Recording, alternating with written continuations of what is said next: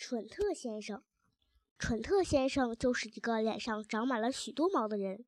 他整个脸上除了前额、眼睛、鼻子之外，全都被浓密的毛覆盖着。他的鼻孔和耳朵眼里面都冒出了一撮撮的毛。蠢特先生这种毛茸茸的形象，看让人看看起来聪明绝顶，很了不起。可实际上，他既不聪明，也没什么了不起的。蠢特先生特别蠢，他生来就是一个白痴，而且现在已经六十岁了。与之前相比，他变得更像一个白痴。